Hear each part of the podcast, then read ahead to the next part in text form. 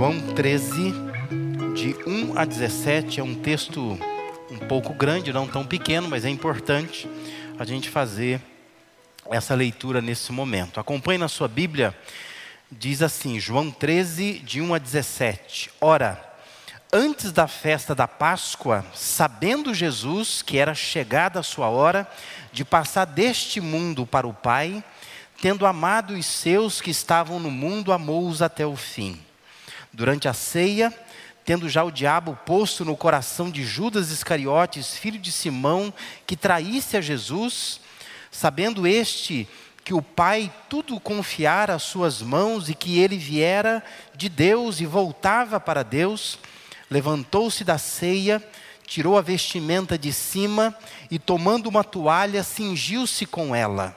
Depois, deitou água na bacia e passou a lavar os pés aos discípulos e a enxugar-lhes com a toalha com que estava cingido.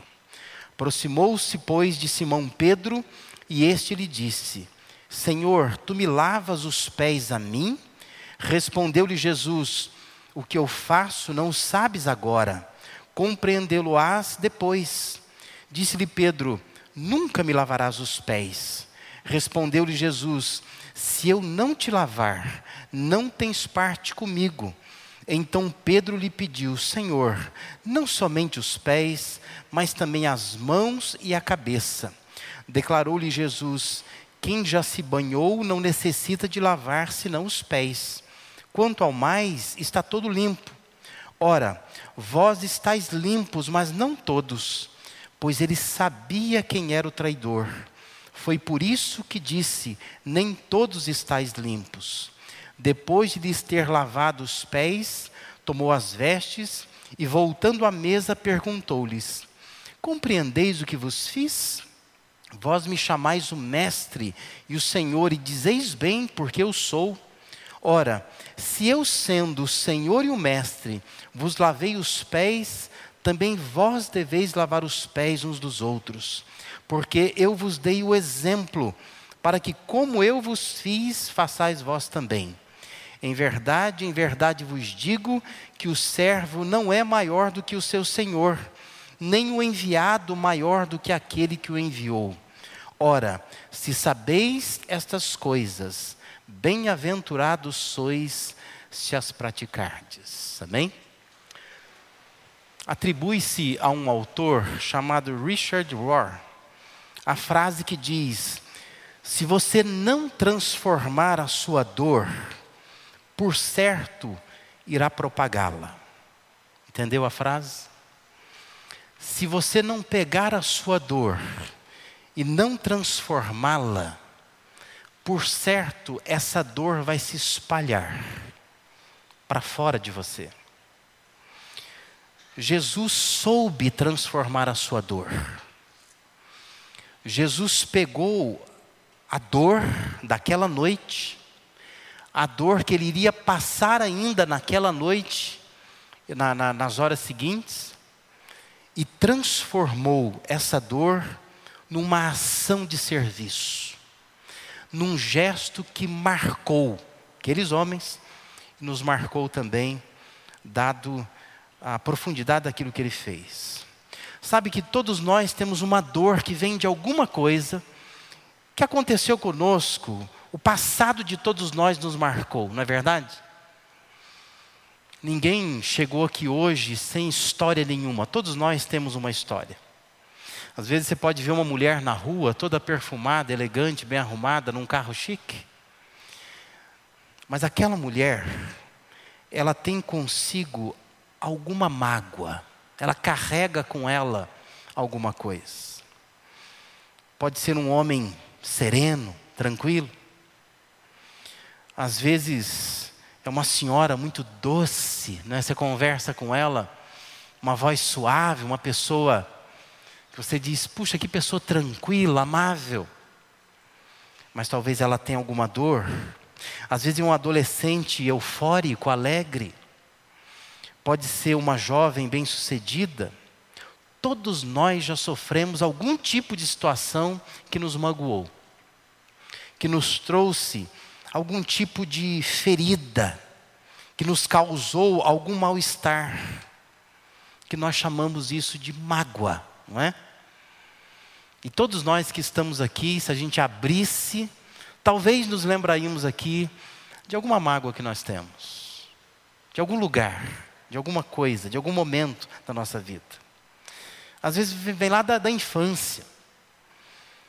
Às vezes é, é um insulto de uma criança que te chamou de feio, de feia, quando era pequeno, né? Ou disse que você não sabia jogar bola e às vezes não sabia mesmo, né? Mas aquilo te traz uma ferida, uma dor. E a gente fica magoado com isso. Às vezes é uma demissão que nós sofremos, às vezes é uma humilhação feita por uma professora, uma violência doméstica, um pastor que te maltratou, um relacionamento rompido, uma traição, uma morte, uma perda de alguma coisa muito valiosa, tudo isso magoa a gente, não é? E todos nós trazemos esse tipo de história conosco. João 13 é um relato interessantíssimo. Mas talvez nós façamos uma leitura muito mais pensando no rito de lavar os pés, não é? Como um ritual, muito mais assim do que no seu significado. Especialmente no que isso significou para Jesus fazer isto naquele momento. Talvez a gente não pensa muito no fato de que o texto de João foi escrito 50 anos depois. Sabia disso? Isso deve ter acontecido por volta dos anos 30, 35 no máximo. Mas quando João senta para escrever, isso já era os anos 85 do primeiro século. Então você imagina 50 anos depois, o testemunho de João, ele é articulado, ele é pensado. 50 anos depois, João narra o episódio que ele testemunhou, ele estava lá, mas ele narra isso refletindo sobre isto, pensando sobre isso. É diferente de ficar como um repórter relatando em cima do lance. 50 anos depois, você olha para trás, você medita, você entende o significado. O que, que significou aquilo para Jesus naquele momento ali? Conforme João, isso aconteceu antes da Páscoa e durante a ceia. Não necessariamente a ceia, como nós chamamos ceia do Senhor. Embora naquela noite aconteceu a instituição da ceia do Senhor. Mas talvez o que João quer chamar de ceia é o jantar. Enquanto eles comiam. O clima era de celebração, era a Páscoa do Senhor. Uma festa que fazia parte da tradicional cultura judaica. E numa festa como essa, tinha comida, bebida, alegria, música, conversa. E esta é a composição do cenário. Eles estão em volta de uma mesa, uma mesa baixa, e eles curvados em torno dessa mesa, sentados provavelmente almofadas, não é como era o costume deles. E eles estão ali nesse clima de celebração, mas Jesus decide fazer algo que até então nunca fora feito naquele contexto. E essa talvez fosse a maior lição àqueles doze homens. Jesus, durante o jantar, diz que ele se levanta e ele toma uma toalha e pega uma bacia com água e ele passa a lavar os pés daqueles homens. Mas preste atenção numa coisa: se havia alguém naquela sala e naquele momento para estar magoado, esse alguém era Jesus. Sabe por quê? porque o traidor estava ali. E João, 50 anos depois, quando ele quer descrever a cena, João diz isso. O traidor estava ali. Jesus sabia quem era ele. Judas estava presente naquela mesa. O homem queria fazer Jesus passar por uma experiência dolorosa de humilhação horas depois ele seria preso, seria humilhado, cuspido na cara, ia apanhar, dilacerado pelos chicotes romanos. O causador disso, do ponto de vista humano, chamava-se Judas. E o Judas estava ali. 50 anos depois, João está escrevendo e pensando: puxa vida, o traidor estava à mesa. Ele sabia quem ele era. Ele sabia o que ele iria passar horas depois. Era injusto que ele iria passar. Injustiça é algo que mexe com os nervos da gente. E por certo mexia com a humanidade de Jesus. Se havia alguém ali com o coração sangrando, com a alma ferida, com o seu interior machucado, esse alguém era Jesus. E o que, que Jesus fez? O texto diz que ele lavou os pés daqueles homens, muito especialmente daquele homem. Versículo 11 diz: Pois ele sabia quem era o traidor. Você pode imaginar isso? Como é que a gente lida com quem nos trai? Né? Você já teve que encarar uma pessoa que te magoou profundamente. Você tem dificuldade de olhar para os olhos dela. Você não gosta de estar no mesmo ambiente que ela. Se você encontra a pessoa na rua, você muda de calçada. Né? Se você sabe que ela vai estar numa festa, você não vai lá. Porque nós não gostamos. Mas o texto diz que ele sabia quem era o traidor. E ele tomou uma bacia com água, uma toalha, e passou a lavar os pés daqueles homens. E aqui nós estamos diante da maior lição a respeito da forma como os discípulos de Jesus devem se comportar. O gesto foi tão incomum que causou estranheza. Pedro ficou incomodado, todo mundo ficou. Coisa estranha. Não se faz isso. Era difícil compreender como alguém como Jesus podia submeter a lavar pés humanos. Para mim e para você seria difícil sujeitar isso.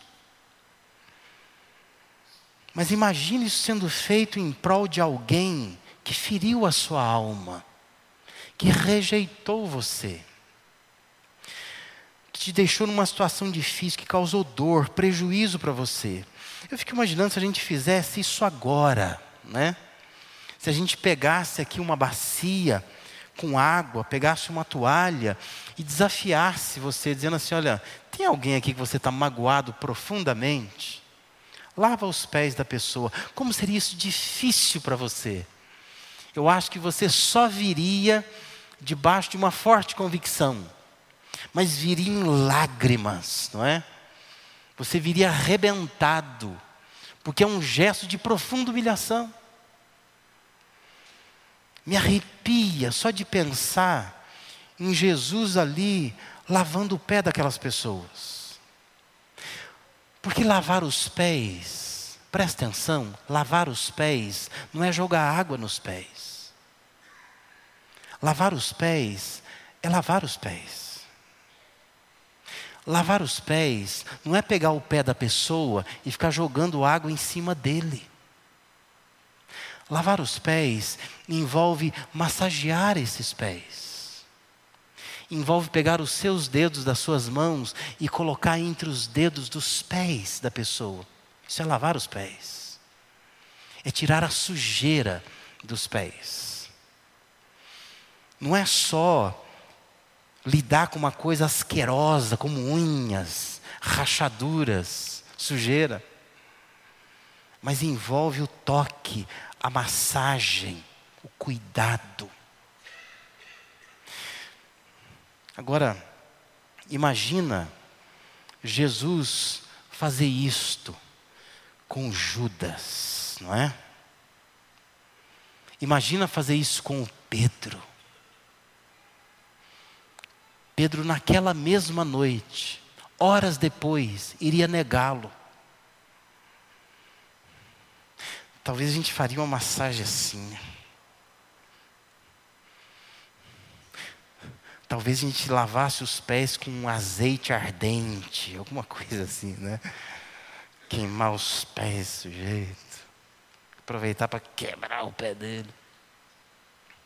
Mas diz o texto que Jesus lavou os pés desses homens. E o texto vai dizer que ele fez isso para ensinar, para dar exemplo. Versos 12 a 15 dizem assim: Depois de lhes ter lavado os pés, tomou as vestes, voltando à mesa, perguntou-lhes: Vocês compreenderam o que eu fiz? Né? Jesus pergunta isso. Vocês entenderam a aula que eu acabei de dar? Ele diz assim: Vós me chamais o Mestre e o Senhor, e dizeis bem, porque eu sou. Ora, se eu, sendo o Senhor e o Mestre, vos lavei os pés, também vós deveis lavar os pés uns dos outros, porque eu vos dei exemplo, para que, como eu fiz, façais vós também. Jesus diz a eles: Olha, eu fiz como pedagogia, como didática, como sala de aula. Façam isso com as pessoas. Bom, se é para fazer isso, deixe-me compartilhar com você três lições que eu aprendo aqui.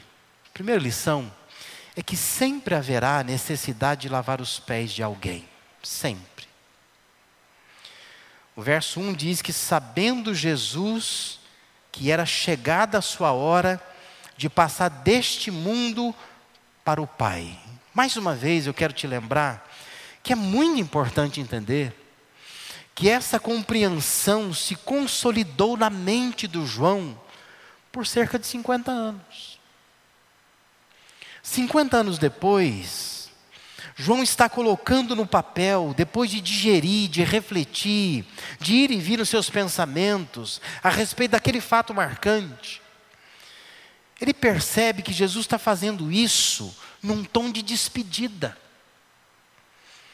Ele faz isso porque ele sabia que era chegada a sua hora. É João dizendo isso. João constata isso. Que ele fez isso um pouco antes. Na verdade, na noite anterior da sua morte. Ele sabia que era chegada a sua hora. E Jesus não quis se despedir da vida humana sem dar essa lição aos seus discípulos. Já reparou que quando as pessoas morrem, elas fazem isso, né? Quando o sujeito está na UTI, está na cama, quando ele sabe, olha, o meu fim está próximo, a vida vai cessar. Ele começa a chamar pessoas, ele começa a confessar pecados, não é assim? Minha filha me perdoa, papai bateu em você. Eu nem lembro, pai. Não, mas eu exagerei. Você era muito criança. Isso dói no meu coração. São as mágoas da pessoa. Isso vai saindo na hora da morte, não é? A hora que a pessoa sabe que vai se despedir. E Jesus então ele acaba fazendo isso não porque tem mágoas no coração, mas Jesus faz isso, como diz o texto muito claramente, faz isso para ensinar. Faz isso para dizer que sempre haverá um momento nesta vida em que nós precisamos lavar os pés de alguém. Em algum momento você vai ter que chamar alguém e dizer: Olha, eu quero te perdoar, eu quero te desonerar disso, eu quero te livrar desse peso. Porque quem comete erros contra a gente, olha para a gente achando que nos olhos da gente tem ainda alguma acusação. E às vezes a gente precisa dizer para a pessoa: Olha, eu te, já te perdoei, eu já te livrei, eu quero que você fique livre. Eu quero lavar os seus pés. Por mais que já tenha dito, a pessoa tem que saber disso. E fica claro para nós então que enquanto nós estivermos vivendo, sempre vai ter necessidade de a gente pegar uma bacia com água e lavar os pés de alguém. Se você é humano como eu, você deve ter no teu coração algumas coisas. Em algum momento da vida você vai ter que parar e dizer, olha, eu preciso lavar os seus pés, né? Porque você fez algo contra mim. Mas eu quero te dizer que eu te perdoo por causa disso. Eu não quero sair da vida, fechar minha história, sem te dizer isso, sem fazer esse gesto, sem que o meu coração esteja livre. Eu quero lavar os seus pés enxugar. Eu quero fazer algum ato de serviço, de humilhação, porque eu sei que em algum momento da vida todos nós vamos ter que fazer isso. Amém? Entende essa lição? Simples, não é? Acho que sempre nós vamos ter essa necessidade. Não é, não é você, não sou eu, não é uma coisa assim, ah, porque eu, todos nós. E como eu já disse, a gente abrisse aqui, todos nós teríamos um testemunho para dizer assim: olha, é, tem alguém sim. Tem minha mãe, tem meu pai, tem meu marido, tem meu filho, tem minha sogra. Sogra então nem se fala, né? Sempre tem alguma coisa contra ela, eu preciso lavar os pés dela, não é? Eu preciso perdoá-la por alguma coisa. Às vezes é um chefe, um pastor, uma ovelha, parente,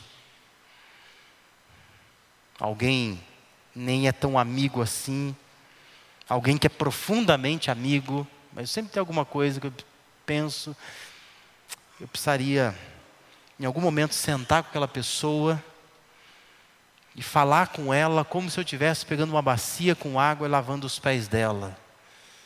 Mas lavar de verdade, sabe? Dizer, olha, eu estou querendo muito te deixar livre daquilo que você fez contra mim. Uma segunda lição que eu extraio daqui é que o amor deve nos impulsionar a seguir o exemplo de Jesus. Observe que a, a segunda parte do verso 1 diz assim: tendo amado, falando de Jesus, né? Tendo amado os seus que estavam no mundo, amou-os até o fim. Jesus não estava seguindo um protocolo. Jesus não estava simplesmente dizendo: olha, eu vou fazer uma cerimônia aqui. Tanto é que algumas igrejas, não só o catolicismo, mas algumas igrejas, entendem que, do mesmo modo que a ceia é um ato solene, uma cerimônia, a ser repetida para lembrar o que Jesus fez, algumas igrejas entendem que o lava-pés também. Eu conheço pastores que fazem isso rotineiramente, num ato de um ritual mesmo. Põe lá uma bacia com água, lava os pés, né? convida irmãos que queiram lavar os pés dos outros, uma coisa, sei lá, didática, pedagógica, acaba fazendo isso. Mas entenda que Jesus não estava seguindo um protocolo, ele não estava instituindo um memorial, um rito, um ritual, uma cerimônia. Mas Jesus estava fazendo um exercício de amor. E por isso que ele diz: Olha, eu dei exemplo para vocês. Eu sei quem está nessa mesa. Não estou fazendo isso por pessoas que eu estou apaixonada por elas. Mas estou fazendo isso por pessoas que eu estou decepcionada com elas. Pessoas que eu queria confiar mais nelas mas pessoas que vão me trair. Mas Jesus estava fazendo aquilo num exercício de amor. O amor é que deve nos impulsionar a seguir o exemplo de Jesus. Não se pode fazer por fazer. Não se pode dizer por dizer. Mas tem que vir lá de dentro tem que ser cheio de amor. Não é como a gente pega o filho pequeno e põe na frente do outro filho e diz assim: ó, pede perdão para teu irmão. E o menino diz assim, me perdoa. E sai, não é? Deus não quer isso.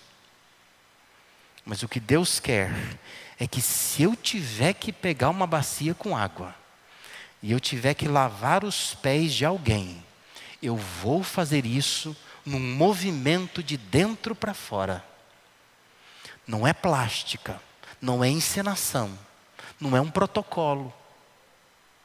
Porque muitas vezes a gente faz assim, não é? Momento da ceia, eu estou comovido. Vou lá e abraço, e digo que amo, peço perdão. Fim de ano, virada de ano, né? Nossa, vai começar um ano novo, eu tenho que limpar tudo. E aí então a gente vai, se emociona, chora, abraça, me perdoa, vamos zerar tudo esse negócio. Mas não é só protocolo. Tem que ser impulsionado por esse exemplo que Jesus deixou um exemplo de amor. 50 anos mais tarde, João nota que o que levou Jesus a lavar os pés dos seus discípulos foi um profundo afeto que ele tinha por eles. Homens não tão amáveis assim. Mas lembra que Deus nos ama não porque nós somos amáveis. Deus nos ama porque ele é amor. Não é que nós atraímos. Não é que Deus olha para nossa cara e acha que a gente é uma fofura. Tem gente que acha que é assim, né? Deus olha para mim, ah, que fofo, né? Que ovelha fofa. Deus não acha isso. Mas Deus nos ama porque Ele é amor. Porque Ele decidiu nos amar. Se você se sente incapaz de fazer o que Jesus fez, porque você também se sente incapaz de sentir o amor que Ele sentiu, talvez nessa noite você tenha que orar pedindo a Deus: Deus, me ajuda a sentir esse amor, o amor que o Senhor sente, um amor que não é motivado pelo que a pessoa faz, mas um amor, no nosso caso, que é motivado por aquilo que Deus fez por nós. Por isso que quando você se sente incapaz de perdoar alguém, de lavar os pés de alguém, talvez você tenha que olhar para os seus próprios pés e ver que seus pés estão molhados também. Porque Jesus lavou os seus pés. E Ele te perdoou. Efésios 4, 31, 32, Paulo diz: Longe de vós toda amargura, e cólera, e ira, e gritaria, e blasfêmias, e bem assim toda malícia. Antes, sede uns para com os outros benignos, compassivos, perdoando-vos uns aos outros, como também Deus em Cristo vos perdoou. Devemos ser impulsionados pelo amor, porque nós já fomos atingidos por essa graça e por esse amor. E uma terceira e última lição que eu aprendo daqui é que se humilhar diante de alguém não tira a nossa dignidade de forma alguma. Versículo 3 diz que sabendo este, Jesus, que o Pai tudo confiar às suas mãos, que ele viera de Deus, voltava para Deus, ele faz isso. Cultura da Palestina dizia que o menor da casa deveria lavar os pés de quem chegasse. Via de regra, o menor da casa era um escravo, então o escravo lava o pé de quem chega, não é? Mas era comum esse tipo de hierarquia. E por que, que era comum também lavar os pés de quem chegava? Porque nós não estamos falando de um tempo de asfalto, de calçamento, mas de estradas de terra, ruas de terra. E as pessoas usavam sandálias, não sapatos fechados. Então elas chegavam com os pés sujos. E como o assentar-se à mesa significava ficar muito próximo do chão, porque a mesa era muito baixa, era uma questão de higiene também. Você vai sentar, perto da mesa, perto dos pés, com os pés sujos, lava os pés. E para que a pessoa que chegasse na sua casa sentisse acolhida por você, o gesto era lava os pés dela. Mas geralmente o menor é quem fazia isso. Mas era também comum o filho lavar os pés do pai, da mãe. A esposa lavar os pés do marido. Era assim que a cultura judaica entendia. O aluno lavar o pé do professor o escravo do seu senhor. Mas Jesus, o mestre, o Senhor, ali estava fazendo algo que rompia com a lógica, com a hierarquia daquela cultura. Porque ele não era o menor, ele era o maior. Naquela sala, mesmo para eles, eles consideravam ele o maior. Ele era o rabi, era o mestre. E ele estava fazendo isso. Cerca de 50 anos depois de viver aquele momento, João escreve, dizendo que isto aquele gesto de levantar da mesa, de lavar os pés, de enxugar os pés, aquele gesto de Jesus não traduziu o momento de crise de identidade dele. Não é que Jesus está dizendo, ah, sabe uma coisa? Eu não sou nada, e eu vou lavar os pés de vocês. Não, pelo contrário. João diz que ele se levanta da mesa, porque ele sabia que o Pai tudo confiara às suas mãos. João entende, que Jesus entendia, a sua identidade como Deus, como divino. E diz que ele viera de Deus e voltava para Deus. Mas ainda assim, ele podia se inclinar diante dos homens e lavar os seus pés. E sabe por quê? Porque quando se faz isso, não tira a dignidade da pessoa. É uma resistência que eu e você temos. Não. Né? Quando você fere alguém, você até pensa assim: tudo bem, eu errei, eu vou lá pedir perdão para a pessoa. Mas quando a pessoa fere você, a Bíblia diz que se alguém pecar contra ti, isso é Mateus 18, você deve ir atrás da pessoa e falar com ela, sozinho, primeiro, não é? Mas a gente tem uma resistência, não, não. Se a pessoa errou comigo, ela que fale comigo. Se o Judas me trai, ele que abra sua boca, seu coração e diga: Vou te trair, viu? Mas Jesus diz que não, não é assim que se faz.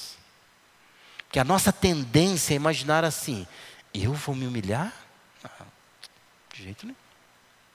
Isso vai tirar minha dignidade, vai dar à pessoa ainda mais confiança, ela vai tripudiar sobre mim. Mas Jesus dá uma lição aqui dizendo: olha, não é assim que funciona no reino de Deus.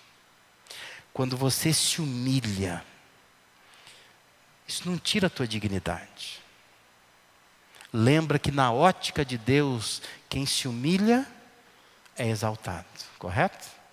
É assim que funciona.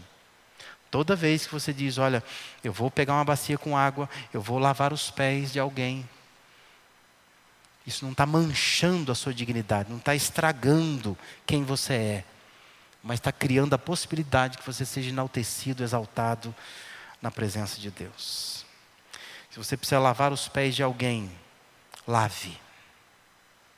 Se você tem que perdoar alguém, perdoe. Isso não vai tirar a sua dignidade. Colossenses 3,13 diz: Suportai-vos uns aos outros, perdoai-vos mutuamente, caso alguém tenha motivo de queixa contra outrem, assim como o Senhor vos perdoou, assim também perdoai vós. É o nosso papel, é o nosso dever. Lembre dessa frase. Se você não transformar a sua dor, por certo, você vai propagá-la. Transforme a sua dor em serviço. Reverta a sua amargura em algo mais proveitoso. Porque senão você adoece, você faz adoecer. Pessoas à sua volta vão também sentindo o que você sente. Rancores guardados acabam com a alegria da vida. Quando nós guardamos mágoas e não perdoamos as pessoas, não lavamos os pés delas, nós nos tornamos pessoas amargas, pessoas que estão curvadas à própria amargura. Não faça isso. Peça a Deus que Deus te ajude a trazer na memória, nesse momento, toda mágoa, todo rancor, toda amargura, todo sentimento de raiva e transforma isso. Isso faz parte da escola do serviço que eu e você estamos matriculados. Aprender a servir é aprender a se curvar diante de pessoas que são até menores que você. Mas que você pega uma bacia com água, uma toalha e passa a lavar os pés porque essa é a lição que Jesus nos deixou.